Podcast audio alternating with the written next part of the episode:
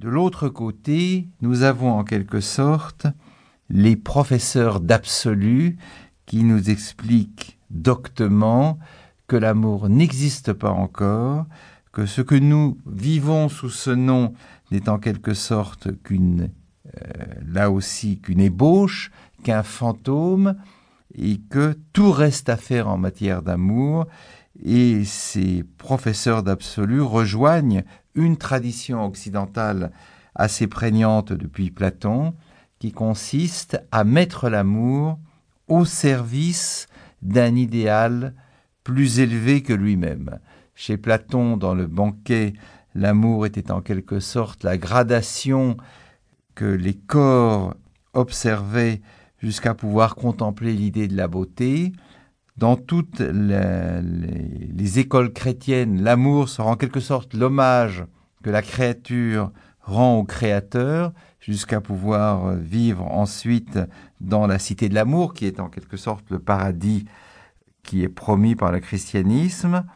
Et euh, tout se passe comme si, au fond, l'amour devait constamment s'excuser d'être ce qu'il est, à savoir une affection humaine forcément imparfaite. Et donc cet écartèlement entre les deux discours de l'amour, je vais tenter de le suivre dans la démonstration qui vient. Dans une première partie, je vais m'interroger sur la notion d'amour libre. Qu'est-ce que cela veut dire? En quoi cet oxymore nous concerne-t-il tous?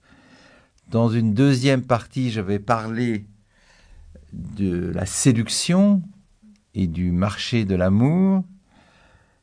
Enfin, dans un troisième euh, chapitre, je vais m'intéresser à la formule je t'aime. Puis je poursuivrai au-delà, bien entendu. Alors, premier chapitre, qu'est-ce que l'amour libre? Euh, L'amour libre est une invention de la modernité. C'est une invention paradoxale, puisque euh, comment l'amour qui enchaîne peut-il s'accommoder de la liberté qui sépare?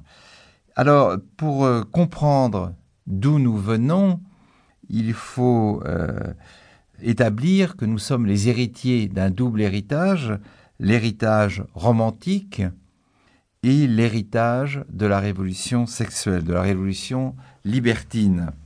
Alors, héritage euh, romantique, le romantisme est lui-même le produit de l'histoire.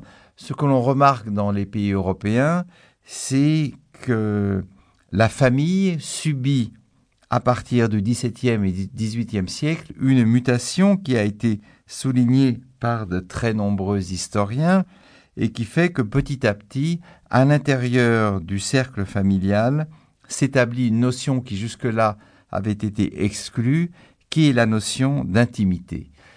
C'est-à-dire que les, euh, comme on le sait aujourd'hui par les travaux de Shorter et de Philippe Ariès, dans la famille classique, l'amour n'était pas requis. Les parents avaient de nombreux enfants qui mouraient en bas âge et euh, ou qu'ils plaçaient en nourrice.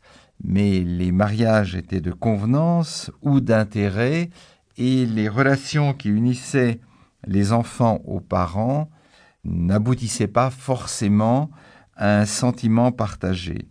L'intimité commence donc à naître dans les familles européennes à partir du XVIIe, XVIIIe siècle, et euh, cet euh, attachement vient en premier lieu d'un phénomène très matériel qui est euh, la survie des enfants en bas âge. C'est-à-dire que là où les enfants mouraient en grand nombre dès la naissance, les progrès de la médecine, les progrès de l'alimentation, les progrès de l'hygiène font que petit à petit, le nombre de ceux qui dépassent un ou deux ans augmente et que donc les parents commencent petit à petit à s'attacher aux enfants qui leur viennent. Et la famille devient alors une sorte de cellule close où au sentiment d'affection qui attache les parents entre eux répond le sentiment de ces mêmes parents